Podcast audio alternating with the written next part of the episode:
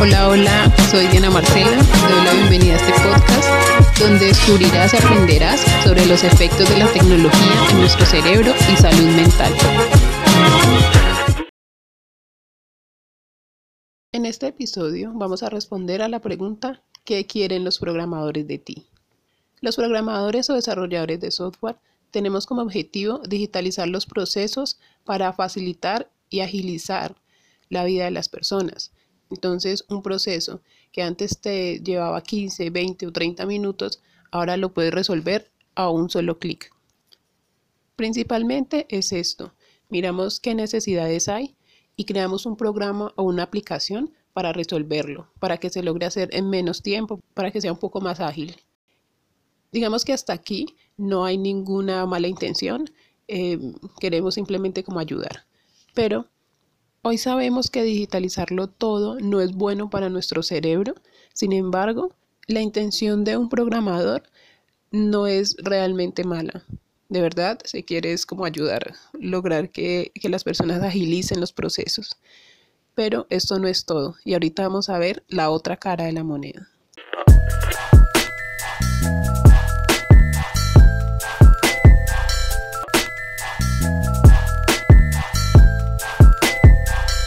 Lo que mueve al mundo hoy son los datos y la capacidad de retener la atención.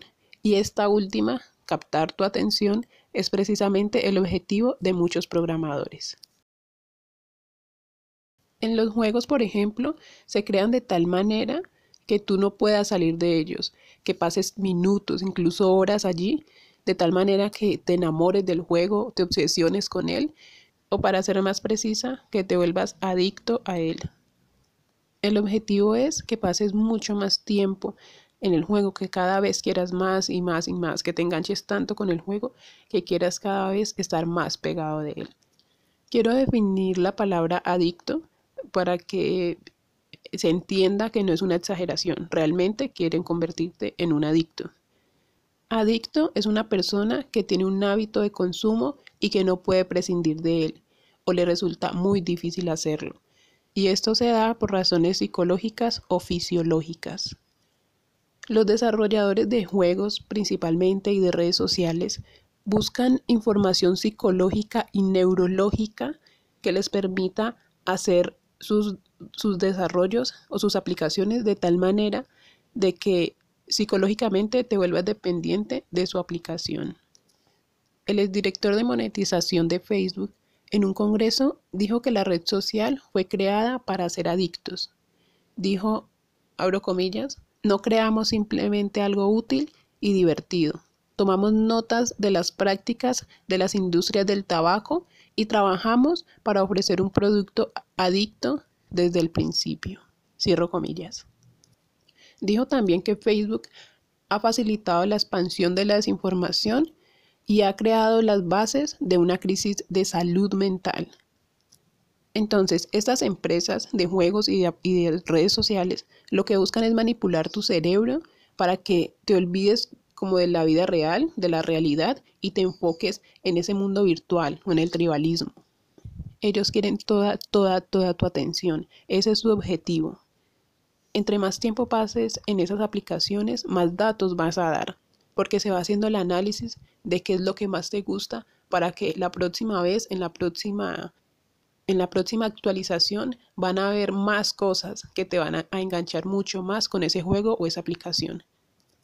Y en este caso solamente estoy hablando de Facebook, pero Instagram, TikTok y todas las demás tienen el mismo objetivo, captar tu atención, que estés el mayor tiempo posible allí.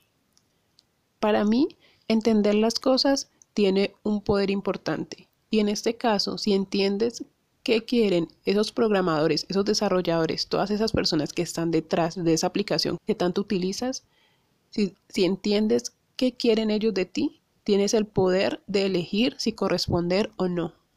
Si decides seguir pasando muchas y muchas horas en un juego o en una aplicación, pues entonces ya sabes cuál es el objetivo de ellos, ya sabes qué es lo que ellos quieren de ti y simplemente pues estás correspondiendo a ellos. Mm, realmente no es que considere que sea bueno o malo, corresponder a, a entregar mi atención allí, pero lo importante es que es que seas consciente de ello y que eso no afecte tu salud mental, aunque realmente indirectamente lo va a hacer. Algunos consejos que puedo dar para empezar a salir de allí o para empezar a darle manejo, porque esto tiene unos estudios psicológicos que hacen que ni tú te des cuenta de, que te estás obsesionando con algo o de que tienes o de que eres adicto a algo. O sea, porque es realmente el cerebro el que hace la función.